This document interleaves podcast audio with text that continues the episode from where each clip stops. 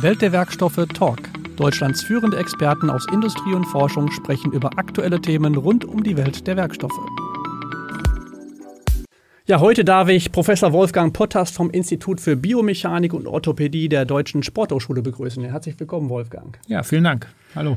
Ja, durch unser gemeinsames Engagement in dem internationalen Masterstudiengang Human Technology in Sports and Medicine kennen wir uns ja bereits schon seit ein paar Jährchen. Ja. Aber vielleicht stellt sich einfach mal kurz ja. vor für alle, die jetzt gerade zuhören oder zuschauen. Ja.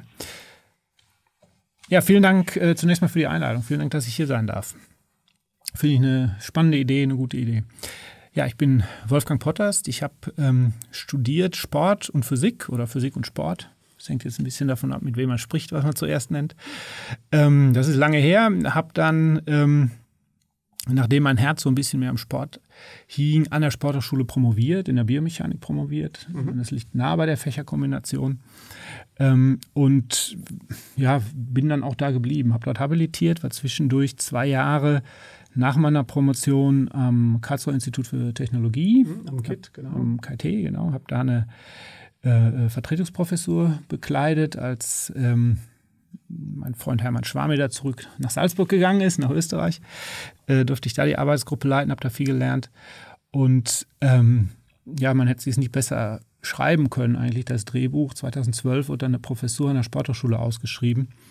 Äh, als gerade meine Zeit in Karlsruhe ablief, äh, äh habe ich die bekommen und äh, konnte dann 2012 auf die Professur für klinische Biomechanik, die ich jetzt noch innehabe, und äh, ähm, äh, wo ich nach wie vor arbeite. Was wir inhaltlich intensiv betreiben, und äh, das bezieht sich auch stark auf den Studiengang, den du genannt hast, ist, wir versuchen zu verstehen, wie Mensch und technische Umgebung miteinander interagieren. Ne? Mhm. Also ähm, wir versuchen zu verstehen, was sich am Menschen verändert, mhm. kurzfristig oder langfristig, wenn er aktiv mit irgendeinem ja, Piece of Equipment, mit, mit, irgendeinem, mit irgendeinem Hilfsmittel, technischen Hilfsmittel agiert. Ne? Okay, ja, da kommen wir ja noch drauf zu sprechen. Aber ja. jetzt haben ja die meisten Hörer oder Zuschauer bestimmt schon mal was von der Uni gehört, mhm. von der Fachhochschule gehört oder auch technische Universität oder technische Hochschule. Aber was muss man sich denn unter der deutschen Sporthochschule überhaupt vorstellen? Das ist ja irgendwie doch mhm. was Einzigartiges, oder? Ja, also es gibt nicht viele. Ähm, das ist eine, eine, Universität, die sich ausschließlich mit, ja, eigentlich mit Sport beschäftigt, also mit ähm, allen Aspekten der menschlichen Bewegung, menschlichen Aktivität. Das äh, bietet natürlich ein unheimlich weites Spektrum. Klassisch oder historisch war es eigentlich eher so eine Sportlehrerausbildungsstätte und wurde dann immer mehr für Lehramtskandidaten. Für Lehramtskandidaten, mhm. genau. Ähm, also gegründet wurde sie, sie unmittelbar nach dem Krieg, 1947. Da hieß sie noch äh, Hochschule für Leibeserziehung oder so ähnlich. Mhm. Ähm, und war da im Wesentlichen eine Hochschule, die Sportlehrer ausbildete, aber dann auch recht schnell Trainer, also mhm. professionelle Trainer ausbildete. Ähm, das war einzigartig. Mhm. In, äh, nein, nicht einzigartig, aber fast einzigartig in Deutschland. In der damaligen DDR gab es dann äh, äh, ein vergleichbares, äh, eine vergleichbare Institution. Ähm, und an der Sporthochschule hat sich die äh, Ausrichtung dann ja mit der Zeit, mit den Jahrzehnten so geändert, ähm, dass man jetzt nicht nur Sportlehrer und Trainer ausgebildet hat, sondern sich mit allen Bereichen, die mit Sport und körperlicher Aktivität zu tun haben, auseinandersetzt. Das heißt. Und also auch forschend auseinandersetzt. Ne? Und forschend auseinandersetzt, mhm. ja, ja, klar. Und äh, das betrifft natürlich dann medizinische Aspekte, naturwissenschaftliche Aspekte. Also äh, äh, medizinische ist natürlich, glaube ich, unmittelbar einleuchtend. Was macht einen Menschen äh, schneller, stärker? Ähm, biochemische Aspekte gehören dazu, ne? aber dann letztlich auch andere naturwissenschaftliche wie physikalische. Mhm. Und ähm, das sind die unmittelbar einleuchtenden Dinge, glaube ich, aber es gibt auch, auch viele weitere Aspekte, Sportgeschichte, Sportphilosophie, Psychologie. Soziologie, Psychologie. Ne? Alles das, was mit äh, dem Sport und der körperlichen äh, Bewegung zu tun hat, körperlichen Aktivität zu tun hat, wird äh, behandelt und ist auch alles wichtig. Und ich glaube, insbesondere in der Breite ist die Sporthochschule da schon einzigartig. Mhm. In Deutschland ist es die einzige Universität, die sich ausschließlich mit Sport äh, okay. Äh, befasst. In Europa gibt es noch ein paar andere, aber die sind kleiner. Und auch weltweit, ich weiß nicht, es gibt schon noch ein oder zwei größere. Äh, ähm, aber brauchen wir uns nicht zu verstecken. Ja, nee, sehr schön. Jetzt hast du ja ges schon gesagt, dass du am Institut für Biomechanik und Orthopädie bist. Mhm. Das hört sich ja für mich jetzt auch schon nach einer ganz wilden interdisziplinären Mischung an. Also irgendwie eine Mischung aus Naturwissenschaften, Ingenieurwissenschaften, mhm. Medizin. Äh, ist dem so oder was muss ich mir da drunter vorstellen? Ja, das ist so. Also äh, du hast schon recht. Das ist sehr interdisziplinär. Also Biomechanisch in unserem Ver Biomechanik in unserem Verständnis beschäftigt sich äh, mit Kräften, die auf biologische Systeme wirken, die in biologischen Systemen wirken und damit, äh, welche Wirkung die Kräfte hervorrufen. Mhm. Die Wirkung können boah, initial sein, äh, hebst den Arm mhm. oder irgendwie so etwas oder kriegst Kopfschmerzen, wenn du einen Ball vor den Kopf kriegst. ähm, aber die können natürlich auch sehr langfristig sein. Ne? Wir untersuchen zum Beispiel auch, ähm, welche Auswirkungen lang andauernde Kräfte auf biologische Strukturen haben, auf eine Sehne haben, auf den Knochen, auf den mhm. Knorpel mhm. oder was Entlastung mit dem Körper macht. Ne? Mhm. Das ist nämlich auch nicht so gut. Genau, und was, was sind denn dann so typische Untersuchungsmethoden, mit denen ihr euch dann an mhm. solche Themenfelder mhm. herantastet? Mhm. Also wir haben letztlich ein, ein, ein, ja, mindestens zwei, wahrscheinlich eher drei geteiltes Spektrum. Das eine ist, wir kümmern uns um sogenannte ja, Gewebebiomechanik. Schauen, wie sich Gewebe verändert, wenn es mechanisch belastet wird. Bis hinunter zur Zellebene oder darunter. Das mhm. ist für mich aber viel zu schwierig, das mache ich nicht. Mhm. Das kann ich auch gar nicht richtig erklären. Das sind biologische, biochemische Untersuchungsmethoden. Dann, und das ist das, wo ich mich eher tummle, äh, ähm, machen wir Bewegungsbiomechanik. Da schauen wir, wie Bewegung und Belastung zusammenhängen, also Be Belastung des Muskel-Skelettsystems zusammenhängen und ähm, wie wir die Belastung dann auch manipulieren können. Wir versuchen rauszukriegen, welche Belastung ist gut und welche Belastung ist schlecht. Und dafür nutzen wir vor allem, aber nicht ausschließlich, ähm, Bewegungsanalysen. Das heißt, wir versuchen zu quantifizieren, nee, wir versuchen nicht, wir machen das. wir quantifizieren die menschliche Bewegung oder die Haltung. Es kann ja auch mal sein, dass wir nur irgendwie eine Haltung analysieren müssen. Und wie kann ich mir das vorstellen? Wie funktioniert sowas? Äh, es gibt verschiedene Methoden, die äh, äh, der Goldstandard, die für uns wichtigste Methode sind so Kamerasysteme, die wir aufbauen, um das Messvolumen herum, um vielleicht das Auto, was wir analysieren wollen, oder ins Auto oder äh, ähm, ein Labor und äh, äh, untersuchen da vielleicht einen Volleyballplatz oder so etwas. Äh, bauen ein Kamerasystem darum herum auf und applizieren dann reflektierende Marker an ganz bestimmte Landmarken, anatomische Referenzpunkte. Und diese Kameras sehen dann die äh, äh, Marker.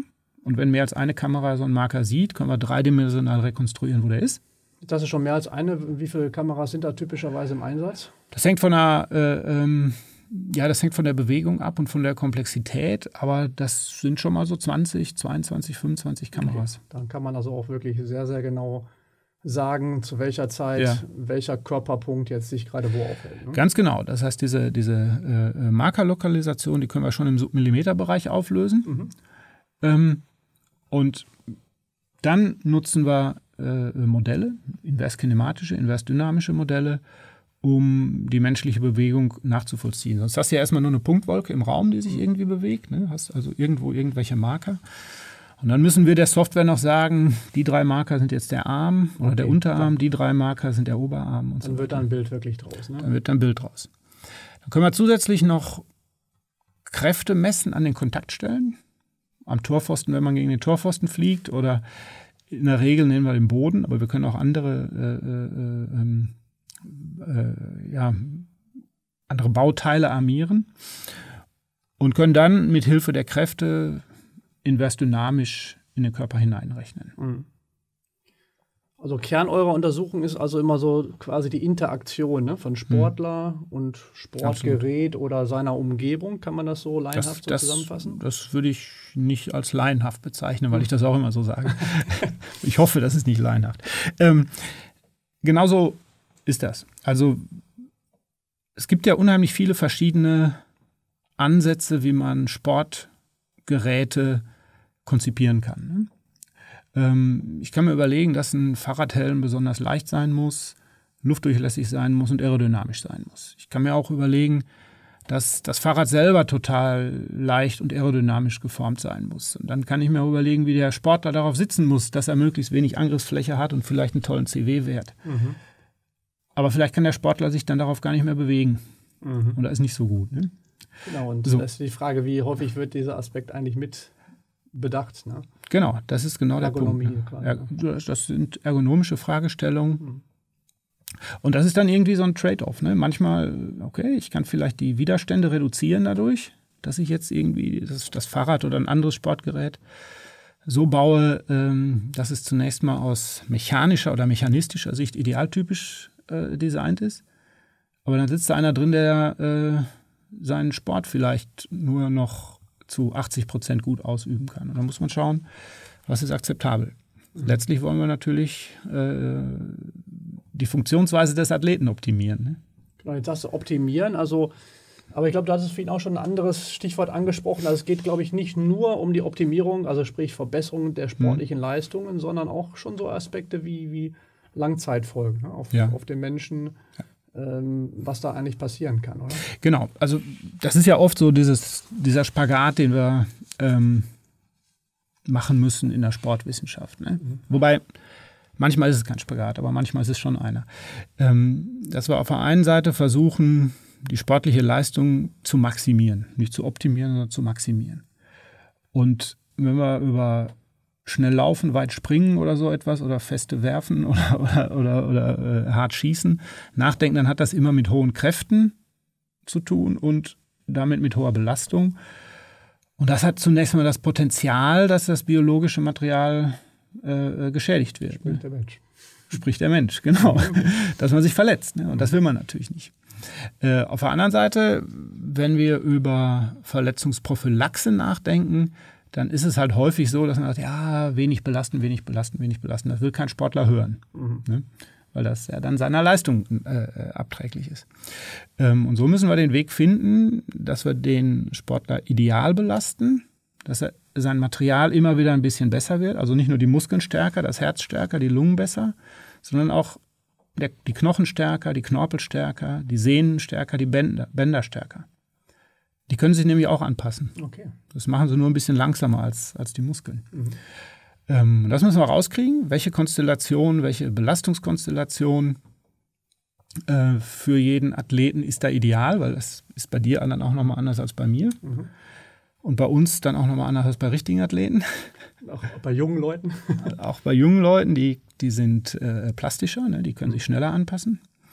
Ähm, und dann müssen wir versuchen, wenn wir es verstanden haben, okay, der Martin Bonnet braucht jetzt x Newtonmeter Drehmoment ums Kniegelenk, um sich nicht zu verletzen. Dann müssen wir überlegen, wie können wir jetzt Sportgeräte oder orthopädische Hilfsmittel so optimieren, dass die x Newtonmeter eben nicht überschritten werden. Mhm. Das, das geht nicht immer so genau, ne? Ja, ja. so ungefähr. Aber was sind das denn so für Sportarten oder Sportgeräte, die ihr mhm. so in den letzten Jahren vermehrt unter die Lupe genommen habt bei euch? So ein großes Feld äh, äh, bei uns, so seit ja, 15 Jahren ungefähr, vielleicht etwas weniger, ist der paralympische Sport. Mhm. Da gab es um äh, seit Oscar Pistorius Riesendiskussionen immer wieder ähm, was passiert denn eigentlich, wenn ein Athlet mit einer Prothese läuft? Mhm. Wieso können einzelne Athleten, Oscar Pistorius ist 2000, je, wann war denn das?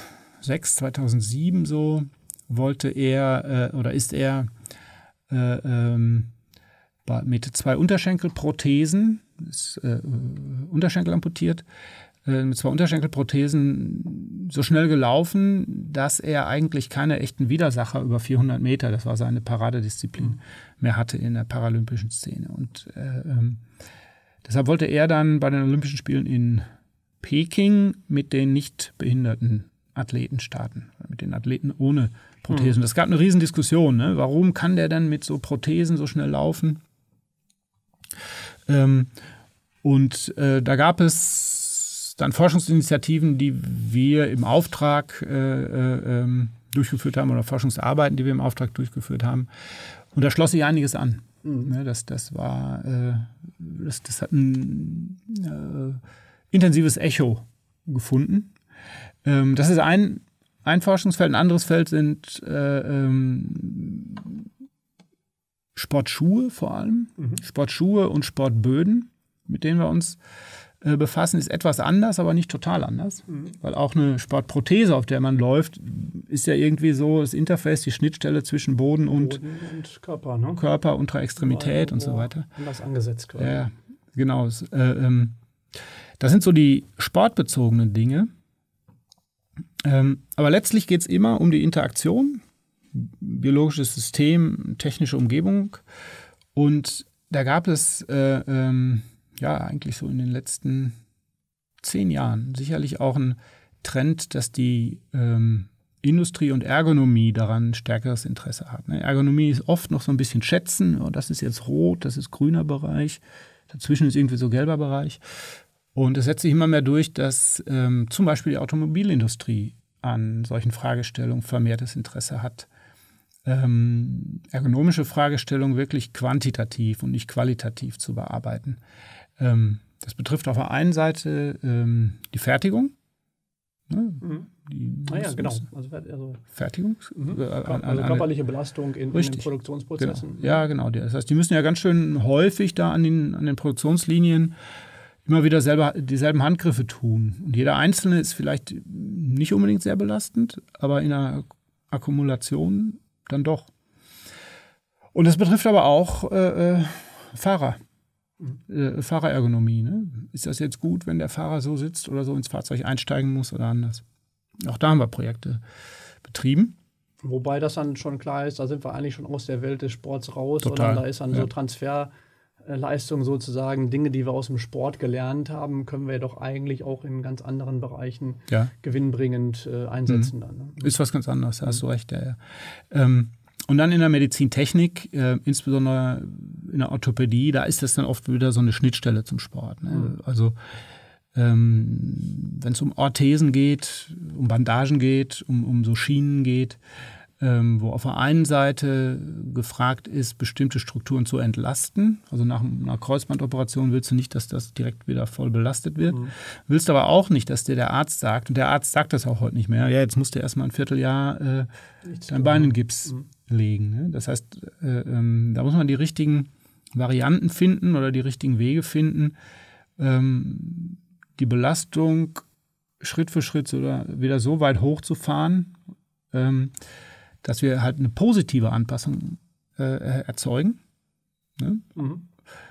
Oder den Verfall aufhalten, dadurch, dass wir ständig ruhig stellen. Aber halt nicht so sehr, äh, dass das Gewebe wieder geschädigt wird. Mhm.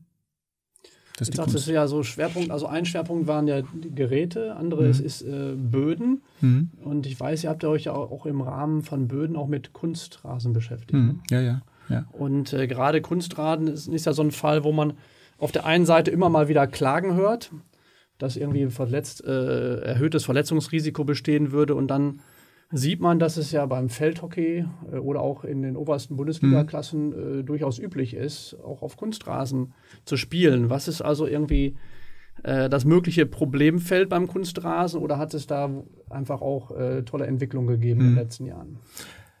Also ja, es hat, hat äh, tolle Entwicklungen gegeben in den letzten Jahren, was Kunstrasen angeht. Wir sprechen inzwischen von einer mindestens dritten Generation, manche von einer vierten Generation der okay. Kunstrasensysteme. Mhm. Ne? Also ganz früher, als ich noch in meinem Heimatdorf äh, Fußball gespielt habe, so in den 70ern und äh, äh, frühen 80ern, da gab es erste Kunstrasensysteme, das war einfach ja, so ein paar Millimeter Teppich, der auf irgendeinen Betonplatz gelegt wurde. Und das war jetzt nicht so schön.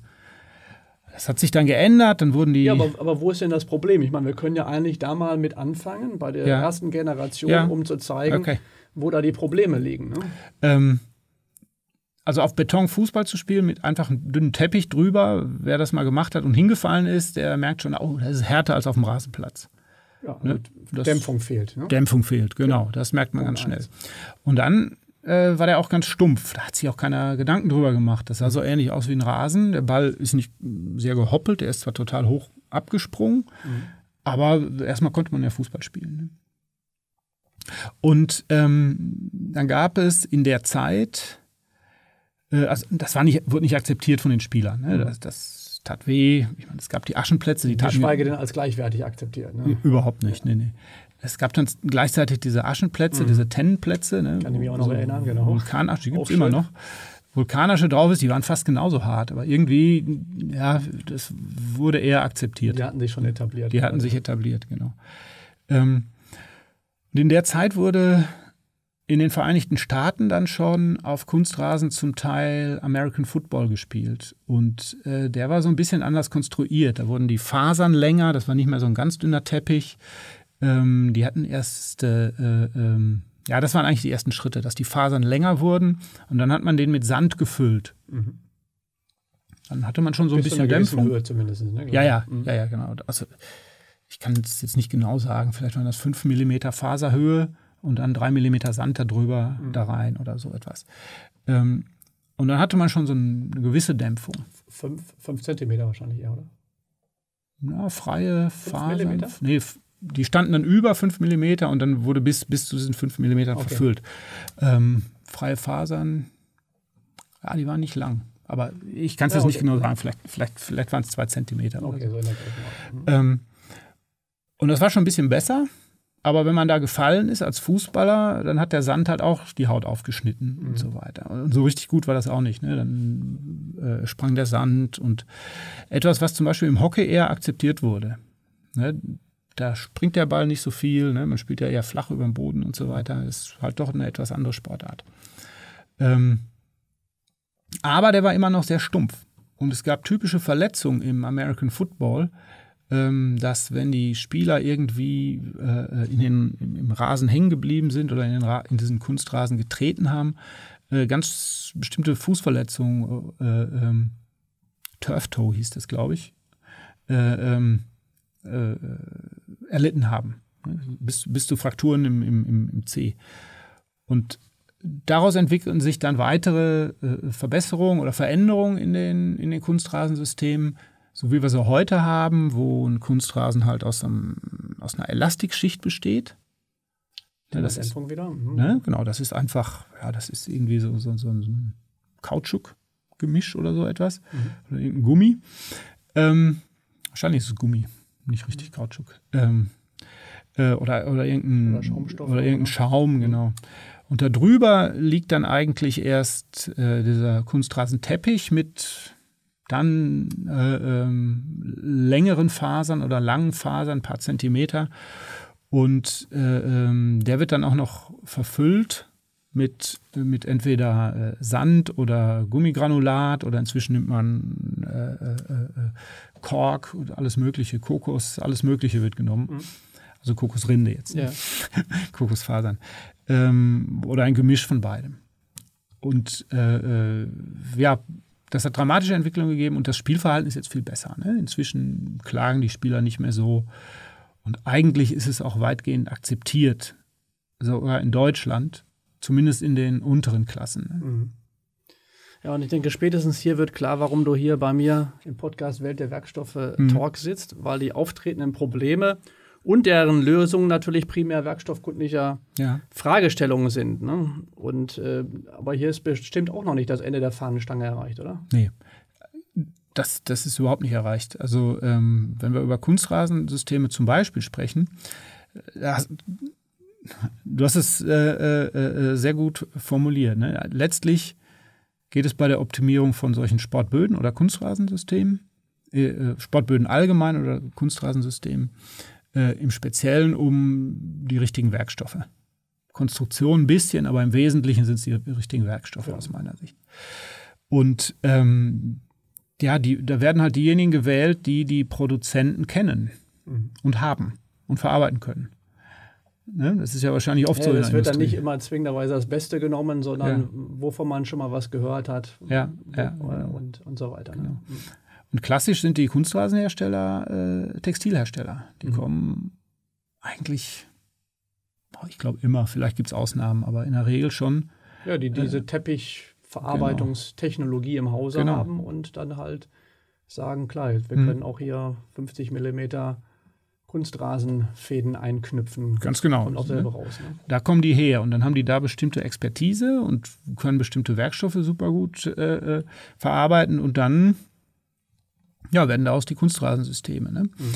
Und ähm, Veränderungen an diesen Systemen rühren immer daher, dass sich natürlich die Hersteller dann auch überlegen, ja, wie können wir das besser machen und so weiter. Aber dann spielen sie natürlich an den Dingen, an, äh, äh an denen sie spielen können. Ja, und die, ja. die ja, um, um, eigentlich auch nichts komplett Neues auf den Markt Richtig, bringen zu genau, müssen, ja, sondern genau. an ihren bestehenden Systemen eigentlich so mhm. in, in Schritten zu optimieren. Genau, genau. Dann äh, meine ich bei euch auch schon mal Thema Fahrrad gesehen und gelesen zu haben, ne? Ja, ja. Und jetzt ist ja ein Kunstrasenplatz noch nicht ganz so alt. Ne? Also die, das Thema, sagtest du, ist so in den 70er Jahren vielleicht aufgekommen. Mhm. Aber gibt es denn jetzt bei Fahrrädern überhaupt noch was Neues zu entwickeln? Also ich meine, da gehen ja die Anfänge doch schon äh, gut 200 Jahre zurück. Velociped und Resine fällt mir jetzt ein genau. und ich weiß nicht, was zuerst war. Aber und, äh, äh, das, das ist lange her, die hatten noch nicht mal Pedale. Mhm. Die, genau, genau, äh, ja, die, die äh, wirklich wie, wie die Laufrädchen, die die Kinder heute ja, haben, ne? nur ja, für. Erwachsene. Ja, ja.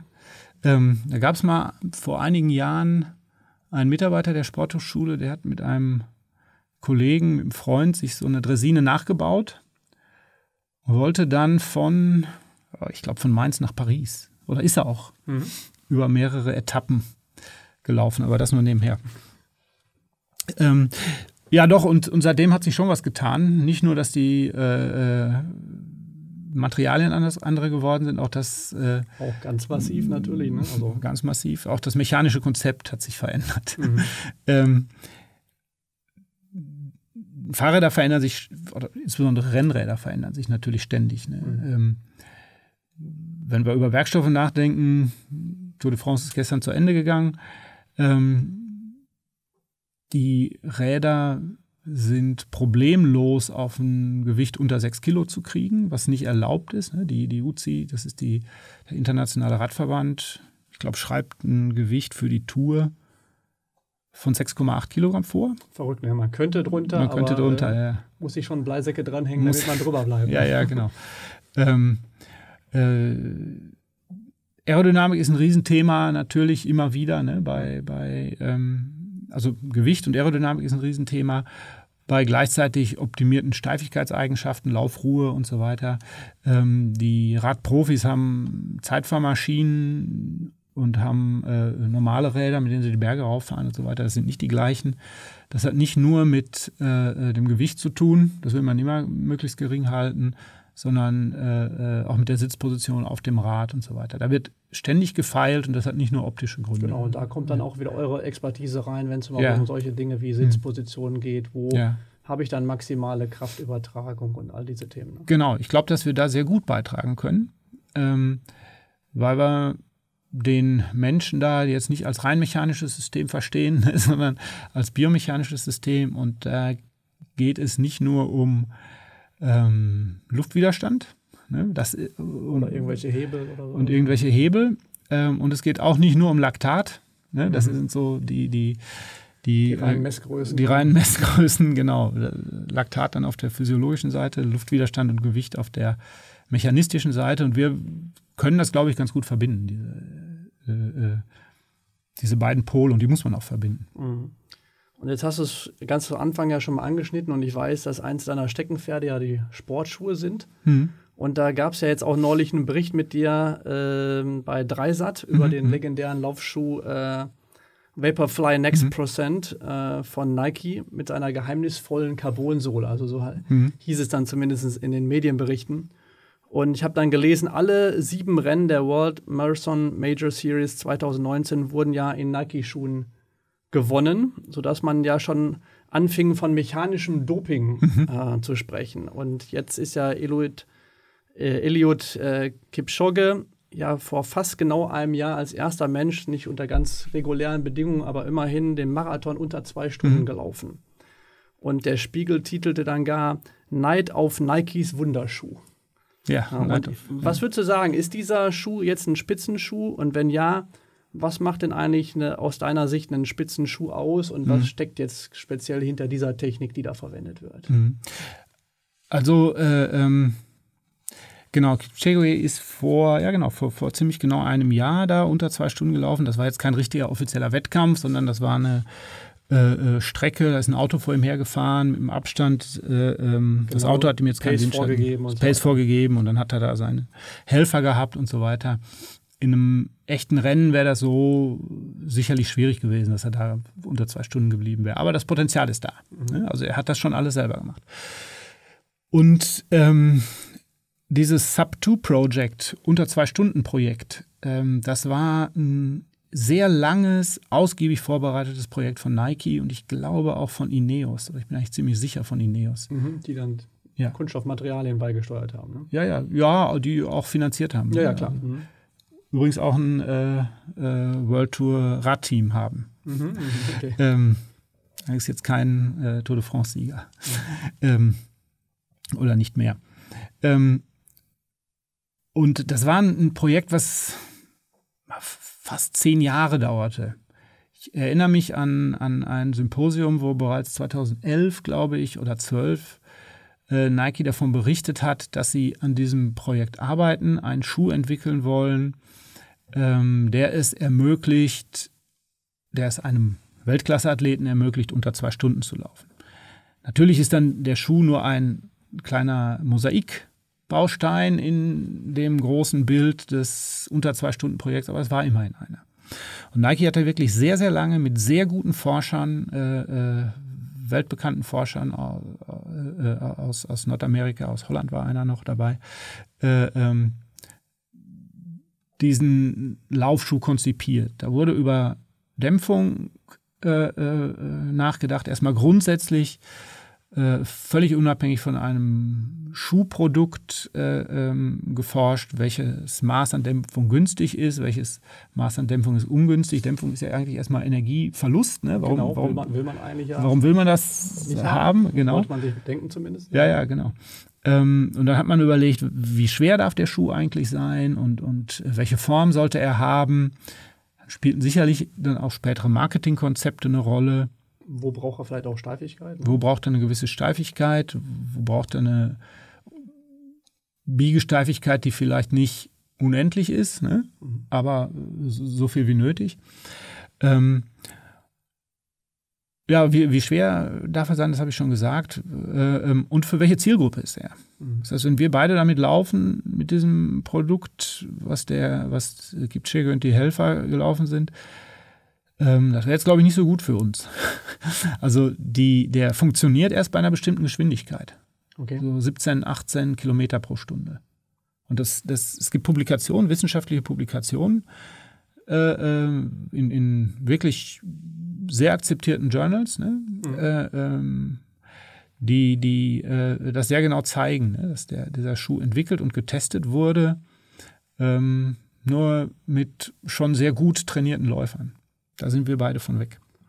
Recht okay. weit von weg. Ja, danke für diese ernüchternde Wahrheit. Es tut mir leid, aber äh, ja, die so bezieht sich auch auf mich. Also. Ja, so ist es. Mhm. Und wie sieht das denn jetzt äh, deiner Meinung nach mit diesem Vorwurf mechanisches mhm. Doping aus? Gibt es denn da irgendwelche Regularien, auch äh, wie du es gerade sagtest, mhm. beim, beim äh, Radsport, dass es ein gewisses Gewicht nicht unterschreiten darf? Wie ist das dabei? Laufschuhen ja. gibt es da mittlerweile auch klare Vorgaben? Gibt es, ja.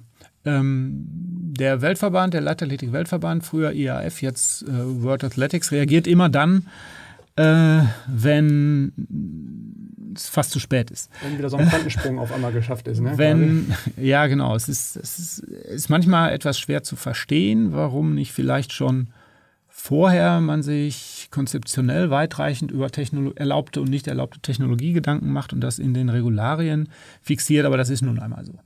Und da war es auch so, als Nike an diesem Schuh entwickelt hat, noch bevor Kipchoge da unter zwei Stunden gelaufen ist, äh, wurde Nike wurde, wurde der Weltverband nervös, nicht Nike, äh, äh, wurde der Weltverband nervös und hat äh, Arbeitsgruppen gebildet und ah, ist der, bildet er vielleicht einen Vorteil, ist das ein mechanischer Vorteil, ist das kein Vorteil? Und so weiter, ist das mechanisches Doping. Ähm, und hat dann Regelungen, die es schon gab, nochmal ganz neu formuliert. Und ähm, ich kann die jetzt nicht alle auswendig nennen, aber mhm. äh, äh, Carbon zum Beispiel in dem Schuh, so eine Carbonplatte ist erlaubt, wenn es ein durchgängiges äh, äh, Werkstück ist, ein mhm. Bestandteil. Und es gab wohl auch mal Prototypen, wo so eine Carbonplatte sich nach vorne hin ausgefedert hat und dann wirklich nicht wie eine Carbonplatte als Drehfeder gewirkt hat, sondern aus einer als Kombination aus Drehfeder und so einer, so einer äh, äh ja, wirklichen Spiralfeder. Sprungfeder. Sprungfeder mhm. ne? ähm, das zum Beispiel halte ich für eine ganz gute Regelung. Ne? Das, mhm. das wäre ja schon ein bisschen übertrieben gewesen, wenn man da äh, äh die Kombination aus Sprung und äh, äh äh, äh, Drehfeder hätte nutzen können und so weiter. Ähm, und es gibt eine Reihe von anderen äh, ich glaub, das Regularien. Ist, dass das vor allen Dingen auf dem Markt erhältlich sein muss, schon seit einiger ja, Zeit. Ne? Genau, das ist ein wichtiger Punkt. Es darf nicht in Prototypform gelaufen werden, sondern es muss, ich weiß nicht wie lange, drei Monate, ja, äh, auf, dem Markt auf dem Markt erhältlich sein. Das ist ein wesentlicher Aspekt. Mhm. Der, das Internationale Paralympische Komitee ist da weiter. Okay. Die haben solche Regularien schon früher formuliert, dass die technischen Hilfsmittel, Prothesen und so weiter auf dem Markt erhältlich sein müssen. Mhm. Genau, und Prothesen, wir hatten ja schon mal das mhm. äh, kurz angeschnitten gehabt. Ähm, aber jetzt gibt es ja noch einen prominenten mhm. Fall, äh, an den sich vielleicht viele Zuhörer und Zuschauer erinnern noch. Markus Rehm ist ja einer der erfolgreichsten Leichtathleten mit Beinprothese auch. Ähm, und alle haben sich ja jahrelang einfach äh, mit ihm über seine Erfolge im Behindertensport gefreut. Mhm.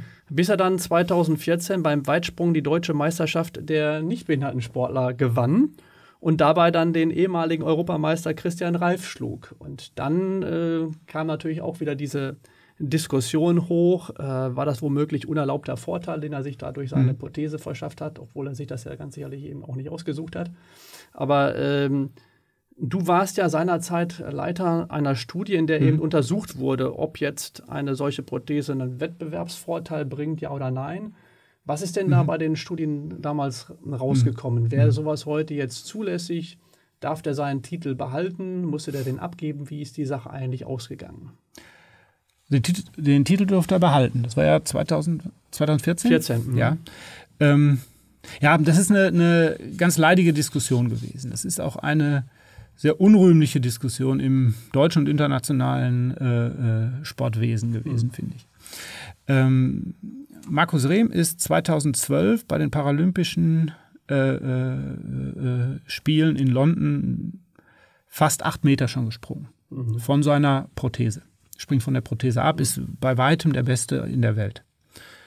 Ähm, und da war schon abzusehen, 2012, vielleicht springt er 16 dann so weit wie die äh, Besten ohne Prothese. 7,95 ist ja auch schon eine ganz gute Weite für Leute ohne Prothese. Ja. Und äh, haben wir dann vielleicht den zweiten Oscar Pistorius, der dann mit den Nichtbehinderten starten will. Ähm, und der DLV, der Deutsche Leichtathletikverband, äh, hat sich immer so ein bisschen versteckt hinter so sicherlich sehr solide durchgeführten, aber vielleicht nicht sehr tiefgehenden äh, beobachtenden Studien, die durchgeführt wurden. Ähm, der internationale Leichtathletikverband hat sich überhaupt nicht bewegt. Äh, die Diskussion startete dann im Herbst 2012, ich kann mich sehr gut erinnern. Und irgendwann hieß es, naja, jetzt, jetzt, jetzt stehen die, die, die lokalen Wettkämpfe an, die nationalen Wettkämpfe stehen an. Und der DLV hat gesagt, die lokalen Organisationen müssen entscheiden, ob er mhm. zugelassen wird oder nicht. Das heißt, für die, keine Ahnung, für nordrhein-westfälischen Meisterschaften oder irgendwie so etwas muss dann das arme äh, äh, lokale Komitee, was sich ehrenamtlich vielleicht mit solchen Fragen auseinandersetzt, entscheiden, äh, äh, lassen wir Markus Rehm jetzt springen oder nicht. Und natürlich, was sollten die tun, haben die den springen lassen.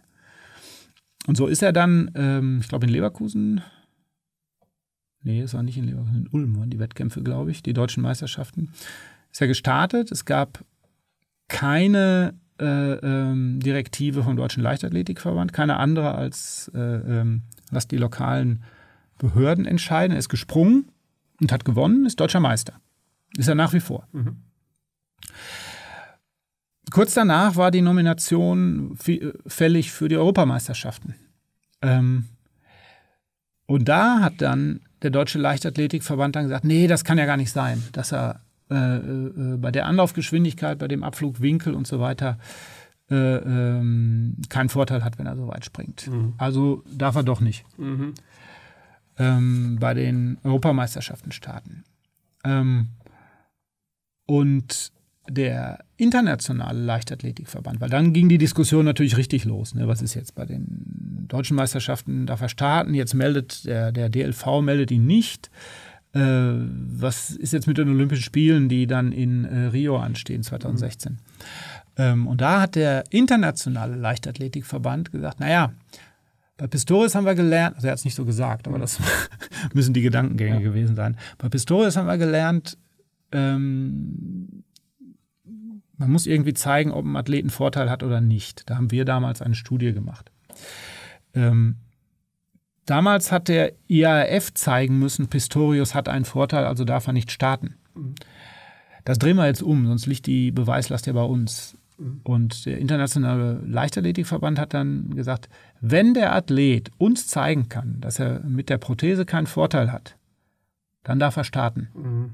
Und das kann natürlich äh, ein Athlet nicht so ganz ohne weiteres tun. Das ist eigentlich schon ein bisschen falsch. Ne? Also, ja, ja. also ich meine auch wissenschaftlich, die Nicht-Existenz zu zeigen, ist immer ein bisschen schwieriger als mhm. die Existenz von etwas. Ne? Ähm, Markus Rehm konnte das dann, weil er einen japanischen Fernsehsender gefunden hat, der eine Dokumentation dreht, drehen wollte über ihn und hat gesagt, super, dann sorgt ihr dafür, dass, es dass, dass es eine Studie gibt und dann machen wir das. Und in dem Rahmen ist die Studie entstanden, die wir durchgeführt haben mit unseren bewegungsanalytischen Methoden.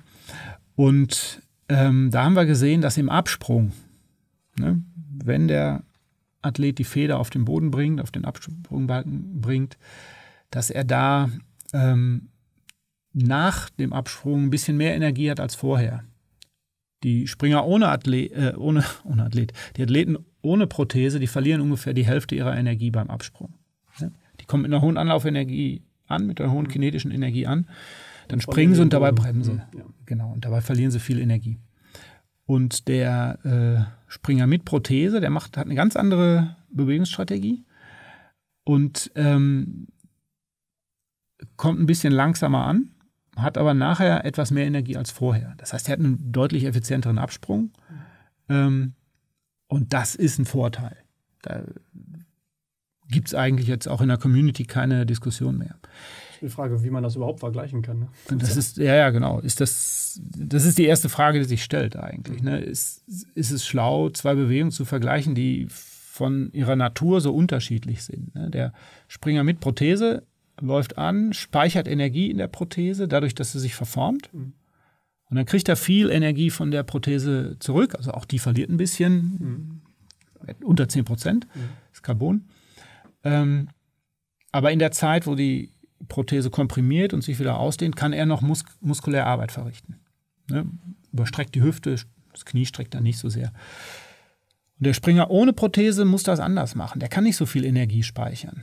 Zwar hat er auch Sehnen und Bänder, wo ein bisschen Energie gespeichert werden kann, aber lange nicht so viel. Mhm. Ne? Deshalb kommt er mit einer Geschwindigkeit an, mit einer höheren als der Springer ohne Prothese, kommt mit einer höheren Geschwindigkeit an und muss dann ja, die Bewegungsrichtung so umlenken eher. Ne? Also der mhm. hebelt sich im Idealfall über ein gestrecktes Bein nach vorne oben.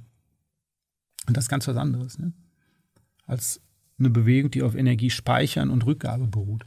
Also ich merke schon, also wir sind nicht, wahrscheinlich noch nicht ganz durch mit äh, dieser Diskussion. Also ich meine nicht, nicht wir beide, sondern ja, ins, insgesamt wird die Diskussion noch ein bisschen uns begleiten. Ne? Das glaube ich auch, ja. Also das ist eine grundsätzliche Frage. Ich meine, ähm, A, welche Arten von Bewegungen wollen wir miteinander vergleichen? Nicht welche Athleten, welche Menschen. Das ist ja eine, eine davon unabhängige Frage. Aber welche Art von Bewegung wollen wir miteinander vergleichen? Weil wir beide erleben es nicht mehr, aber unsere Kinder oder Enkelkinder äh, äh, werden es bestimmt noch erleben, dass es äh, Verbesserung des biologischen Materials gibt oder Veränderung des äh, äh, biologischen Materials. Ne? Dann stellt sich die Frage dann, von wieder von neu, was ist da genau, wieder erlaubt und was wird genau. da. Und da müssen sich die, und das ist keine biomechanische Frage, das ist keine Frage der Werkstatttechnik. Das ist eine ethische Frage. Das ist eine ethische, eine philosophische Frage. Und wir können Fakten liefern dafür, aber die Entscheidungen müssen dann Politiker und, und äh, Philosophen gemeinsam finden. Ne? Ähm, ich meine, es gibt jetzt schon Operationen bei Baseballspielern, die präventiv sind, die die Sehnenansätze am Wurfarm versuchen, zu vergrößern, dass die Beanspruchung, also die Spannung, ne, geringer ist, weil die einfach die Insertionsfläche größer ist. äh, und dadurch die Verletzungswahrscheinlichkeit geringer Ja, ist. das ist dann schon Biotuning, ne? Das ist irgendwie, ja, das ist, ist sowas auch wie- nennen mag. Ja, ja, genau, Okay. genau. So, und das ist Realität. Das ist nicht irgendwie Zukunft, das ist Realität. Und ich weiß nicht, womit das funktioniert. Wahrscheinlich funktioniert das im Moment mit biologischem Material, aber wenn es dann irgendwann synthetische Materialien gibt, gedruckt wird. es gibt, äh, äh, Biologische äh, Drucke. es, da gibt es äh, Forschungsarbeiten zu, ne? Klar. Ja gut, also das wollen wir uns jetzt vielleicht auch alles gar nicht noch, noch weiter ausmalen. Wir lassen uns überraschen, was die Richtig, Zukunft ja, ja, bringt. genau. Auf alle Fälle äh, genügend äh, Fragestellungen für dich und für mich, äh, Das stimmt. biomechanischer Natur und werkstoffkundlicher Mhm. Natur, um all diese Themen äh, weiter zu beackern und nach vorne zu bringen und hoffentlich äh, auch immer zum Wohle des Menschen tatsächlich. Das ist unser Bestreben, ja. Ja, und deshalb vielen Dank, lieber Wolfgang, dass du heute hier Ja, mein Gast warst. Und äh, Danke, für alle, die das erste Mal heute eingeschaltet haben, sei gesagt, dass immer an jedem 1. und 15. des Monats eine neue Folge erscheint von Welt der Werkstoffe Talk. Also schalten Sie in zwei Wochen wieder ein oder noch einfacher abonnieren Sie den Kanal, damit Sie auf keinen Fall eine Folge verpassen.